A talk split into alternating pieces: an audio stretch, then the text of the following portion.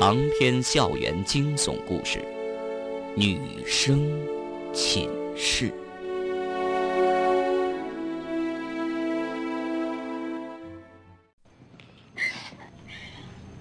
方圆是被一阵诡异的哭声惊醒的，音量很小，从大厅那边传过来，很像是个女孩的哭声。寝室里又怎么会有女孩的哭声呢？方圆咬了两次手指，持续的感觉到疼，确定这次是真的醒了，并不是梦中梦。窗外秋风飒飒，寒意袭人，天空中几乎看不到星光，偶尔的几处星光时隐时现，暗淡昏暗。一些奇怪模样的黑云慢慢的聚拢过来，随风移动，很快就遮住了残月。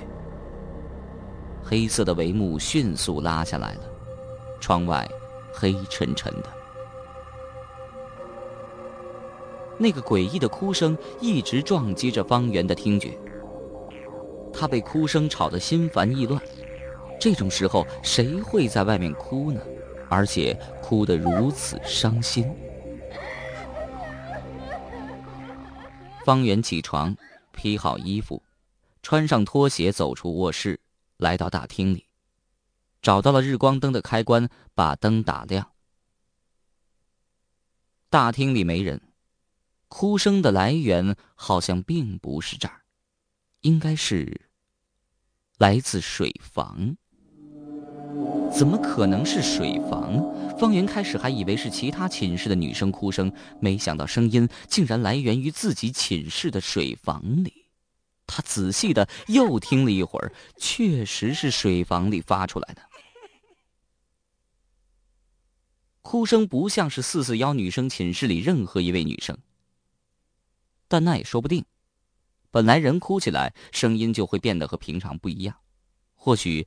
真的是四四幺女生寝室里其中的一位女生呢。方圆后退几步，突然跑回卧室，他慢慢的走进几个床铺，细细检查。陶冰儿、秦延平、徐招娣、苏雅四个人都在，睡得很熟，哭声还在继续。方圆横下心来。手中抓起门背后的扫把，再次走进大厅，走到水房的木门前，他想起了自己昨天晚上梦中的那一幕：一具棺材，一个长得跟自己一样的死人，借尸还魂。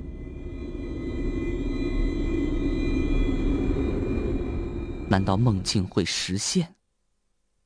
真的有一个女鬼在引诱自己过去，然后借自己的躯壳复活吗？方圆的心跳得砰砰响。他想起了那句经典名著《王子复仇记》中的经典独白：“生存，还是毁灭？”方圆伸出纤弱的手掌，轻轻的推在水房那扇光滑的木门上，门吱呀一声，缓缓的打开。门里依然是黑漆漆一片，这点倒和梦境当中一模一样。哭声突然消失了，方圆有些恍惚，怀疑自己是否还真的清醒。道家说人有三魂七魄，如果受惊过度，魂魄散乱，就会出现各种幻觉。难道自己现在就是这样？可刚才刚才的女孩哭声听的是那么清楚，持续时间是那么长，说是幻觉，怎么可能？方圆蹑手蹑脚的走了进去。忽然，他看到在水房角落的垃圾桶旁出现两点幽冷的蓝光，在黑暗中一闪一闪的。那是什么？方圆不但没有后退，反而慢慢的走进去，把灯打亮。又是那只黑猫，两点蓝光正是黑猫的眼睛，它现在蜷在地上瑟瑟发抖，不知是因为冷，还是因为其他什么原因。他什么时候跑到这儿来的？他不是在卧室吗？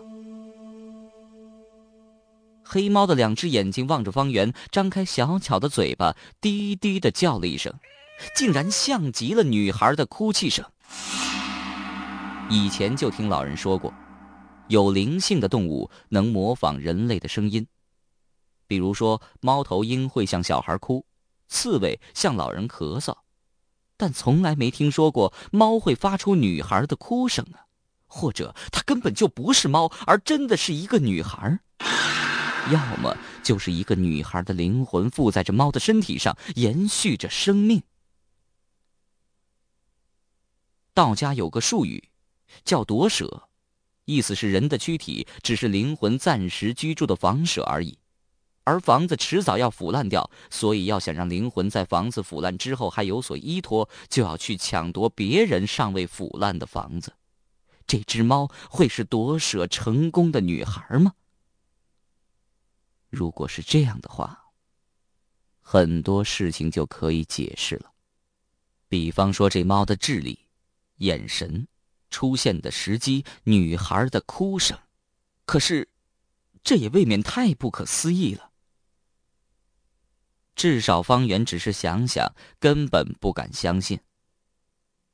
不是不相信，而真的是不敢。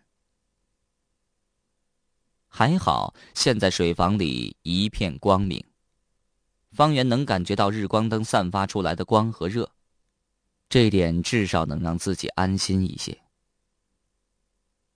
人总是惧怕未知的事物，在黑暗中，人最重要的感官也最依赖的视觉会失效，身边所有事物都显得未知，怎能不害怕？方圆从前喜欢尝试闭着眼睛走路。明明前方是一马平川，明明没有危险，可是他一样不敢一直闭着眼睛走太长时间，哪怕是两三分钟，他都没办法坚持。现在这只黑猫静静的躺在那里，他的眼神让方圆心慌意乱。他能感觉到黑猫在叫他过去。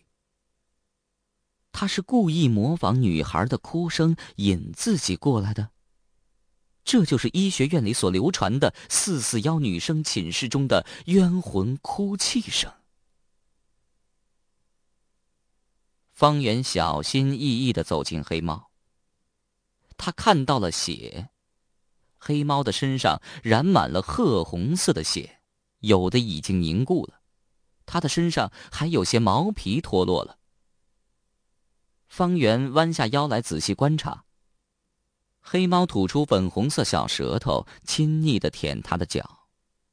原来黑猫的腿断了，似乎是被什么咬断了。它跟什么东西在一起厮打过？方圆怎么没有听到一点厮打的声音呢？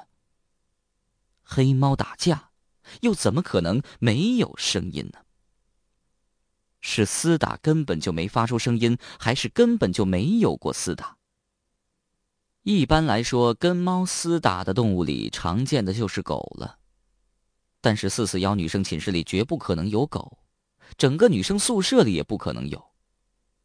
除非，除非黑猫是和常人看不见的东西厮打。秦延平的话再次响起。那东西体积好像比较大，和排球差不多。我一只脚踩上去，并没有踩实。女鬼的头！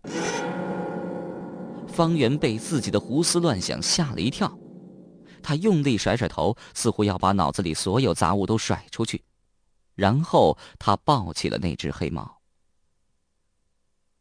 黑猫很乖，叫了几声。这次他发出的并不是女孩哭声，而是猫叫声，似乎在诉说着自己的喜悦。方圆能感觉到黑猫的喜悦，甚至他能感觉到黑猫直往他怀里拱，一个劲儿的粘在他身上。这只猫把自己认作主人了。方圆回到大厅，找到一个薄薄的木板，在那只受伤的猫腿上敷了些消炎药，然后包扎好，夹住了。后来他几次想把黑猫放下，但他就是死死的用爪子勾住自己衣服，不肯松开，而且不断的哀鸣，似乎在哀求他。无奈，方圆只好抱着这只黑猫入睡了。好在自己没有苏雅那种洁癖，这只黑猫身上除了些血迹，倒也不脏，皮毛黑得发亮。这天晚上，他睡得很不好，总是在半梦半醒之间听到有人在他耳边低声说话，具体说什么，他又听不清楚。有几次，他睁开眼睛，却没有发现什么异常。如果说有什么异常的话，那就是黑猫的那双眼睛了。黑猫的眼睛是浅蓝色的，从针状变成了椭圆形，而且他似乎不想睡觉，一直睁着眼睛望着方圆。除此之外，没有发生什么事情。也不知醒了几次，方圆终于迷迷糊糊的睡着了。这回他睡得很香，他也的确太疲倦了。第二天清晨，方圆是被秦延平的怪叫声惊醒了。方圆，你怎么把他搂在怀里睡觉啊？秦延平一脸狐疑，可能是白天的缘故，陶冰儿又在身边，秦延平并没有昨晚那么害怕，脸色也好看多了，红润的像个大苹果。方圆伸了一个懒腰。我昨晚看到他独自躲在水房里哭，腿也不知道被什么咬断了，看他可怜，索性把他抱过来了。你把他扔了吧，咱们寝室麻烦事够多了，你还想养只猫？何况这只猫，我总觉得怪怪的，有些怕它。也奇怪，黑猫偏偏这时候大叫一声，态度非常凶狠，似乎在警告秦延平。他好像能够听懂秦延平说的话。秦延平情不自禁的后退了几步，和黑猫保持距离。陶冰儿在旁边也劝：“方圆，我倒不是故意帮秦延平，这只猫确实挺怪的，老是拿眼睛瞪我们，我多看它几眼，头就发晕。”方圆笑了：“不会吧？我怎么没感觉到？”再说他这么可怜，腿又断了，把他扔了，不就是间接害死他吗？再怎么说也是个小生灵啊。要不这样吧，我们等他腿好了，能自己找食儿吃了，再把它扔掉，好不好？秦延平他们也不好多说，想想也是，就这样把它扔了，让负伤的黑猫活活饿死，确实有些残忍。苏雅阴着一张脸走过来。方圆，我不管你们怎么收养他，反正你们看紧点儿我的东西他绝对不能碰，不然我会直接把他从窗口扔出去。说完，也不管方圆是否答应，扭头就走出去了。看得出苏雅很讨厌这只黑猫。徐招娣在旁边打圆场：“那就这样决定吧，等这只猫的腿好了，我们就拿到野外。”把它放了，事情也只能这样了。陶冰儿拉方圆起床，准备一块儿出去吃早餐。十分钟之后，方圆洗涮完毕，四个人正要出门，门推开了，班主任秦月老师突然不约而至：“怎么了？才刚起床，一群懒鬼，昨天休息好了？”秦月笑容可掬。女生们一起向他问好。去吃早饭是吧？方圆，你留下，我有事找你。其他人先去，我们马上就过去。大家约好在医学院门口的一家早餐店等他们两个，其余的三个人先出去了。方圆把秦月迎进卧室。秦老师，找我有什么事儿吗？秦月等其他女生们离去，这才开口。昨天你不是找我，要我帮忙调查程丽自杀的事吗？是啊。我想过了，想要把那件事调查清楚，最好的办法是问目击者当时的情景。许燕虽然没看到程丽自杀，但她是最接近这件事的人。老师，你的意思是找许燕了解情况？可是，她疯了呀。秦月笑了笑。精神病可不是绝症，疯了可以治好的。许燕现在已经治好了。学校考虑到他情况特殊，特别重新安排了专业，让他继续读下去。哦，那我们去找他。对，我就是这意思。我查到了，他在零五药理学二班，换了一个名字，叫许瑜。有机会的话，你可以去找他。如果不行，我再出面。不过千万要记住，许燕改名的事情一定要保密。不要告诉他们，以免引起不必要的恐慌。哦，我知道。方圆理解医学院的做法，毕竟农村学生想要寻个出路不容易。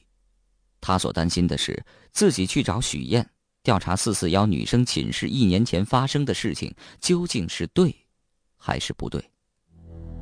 方圆隐隐感到一场风暴即将到来，他不可避免的卷入其中。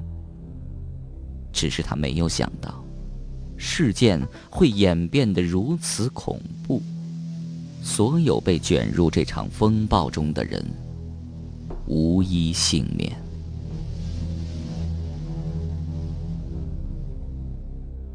方圆和秦月两个人走到医学院门外，找到约好的那家早餐店。陶冰儿三个人早就站好桌子，点好了，五个人有说有笑，其乐融融。吃完早餐之后，方圆找了一个借口，离开其他女生，独自跑去零五药理学二班的寝室找许燕。许燕不在，据同寝室的人说，她可能上图书馆看书去了。在图书馆的阅览室里，方圆转了一圈，没有找到许燕。其实他只是在网上看过一次许燕的照片，依稀记得她大致轮廓而已。如果他相貌改变太多，许燕就算站在面前，他也不一定能认出来。既然来了，反正无事，干脆熟悉一下图书馆的工作环境。他走到藏书间，敲了敲铁门，一个浅蓝色瞳孔出现在他面前，值班的正是萧静。萧静开门放他进来。他今天气色不错，动作干脆利落。除了衣服穿的多点之外，根本不像病人。你今天怎么来了？不是跟你说了晚上才上班吗？肖老师，我是来找个人的。方圆眼光扫了一圈，藏书室里整洁有序，没有看到他想象中的许瑜，但是没找到，索性来这儿看看有什么能帮忙的。你是怕我怪病发作，自己不能照顾自己吧？萧静的言语突然尖刻起来。我不需要别人的同情心，廉价的同情心除了让人更加软弱之外毫无用处。方圆这才发现，萧静原来是如此的敏感。想想也是，他如此孤僻，身患怪病。把自己封闭在图书馆这个小圈子里，不和别人交流，又怎么可能不敏感呢？方圆的态度很真诚。您误会了，肖老师，我不是那个意思。萧静浅蓝色的瞳孔静静的盯着方圆，不知为什么，方圆突然想起了四四幺女生寝室那只黑猫。萧静的眼睛形状虽然和黑猫相差很多。可是里面射出来的都是那种幽冷的蓝光，仿佛射进自己内心深处，看透他所有。方圆连忙躲开萧静的目光，他害怕这目光，他不喜欢那种被别人看穿的感觉。人的身体有隐私，人的内心又何尝没有隐私？相对于原始的肉体，心灵的隐私更加敏感。萧静突然笑了。他的笑很奇怪，嘴角抿了一下，抽动了连带的一点肌肉，这就算笑。说有多难看就有多难看。你是来找许瑜的吧？方圆差点叫出声来。萧静他怎么知道自己会来找许瑜？你，你怎么知道？秦月老师告诉你的。萧静摇摇头说。我只知道你是四四幺女生寝室的，秦月写给我的介绍信里提到了。当然，我也知道许瑜是谁。你刚才又说你是来找人的，联想一下，很容易得出答案。方圆半信半疑，他想起了萧静刚才看他的眼神。难道他真的能看穿自己思想？世上真有读心术或者心灵感应这种事儿？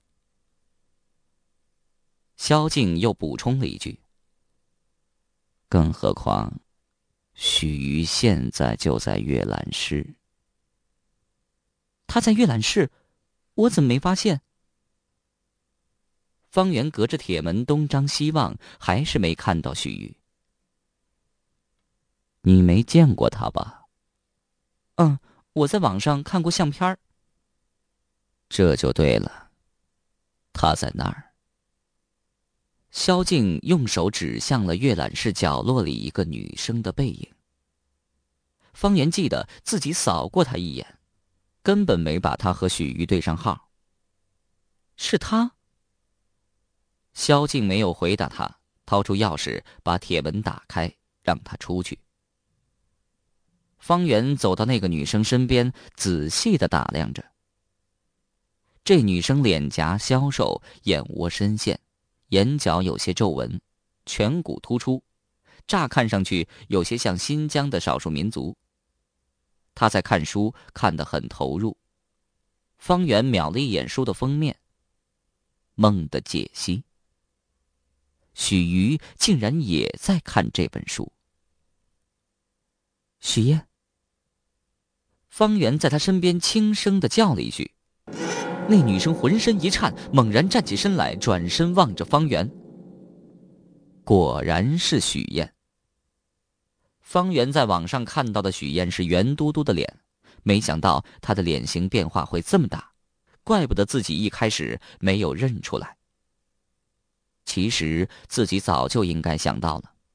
许燕疯了一段时间，那些日子精神失常、寝食难安，怎么可能不憔悴变样呢？许燕的眼神毒辣，狠狠的瞪了方圆一眼，没说话，匆忙把书还给萧静之后跑了出去。他走得很急，看得出他想要躲避方圆，或者他想躲避过去的自己，躲避四四幺女生寝室的。那个许燕。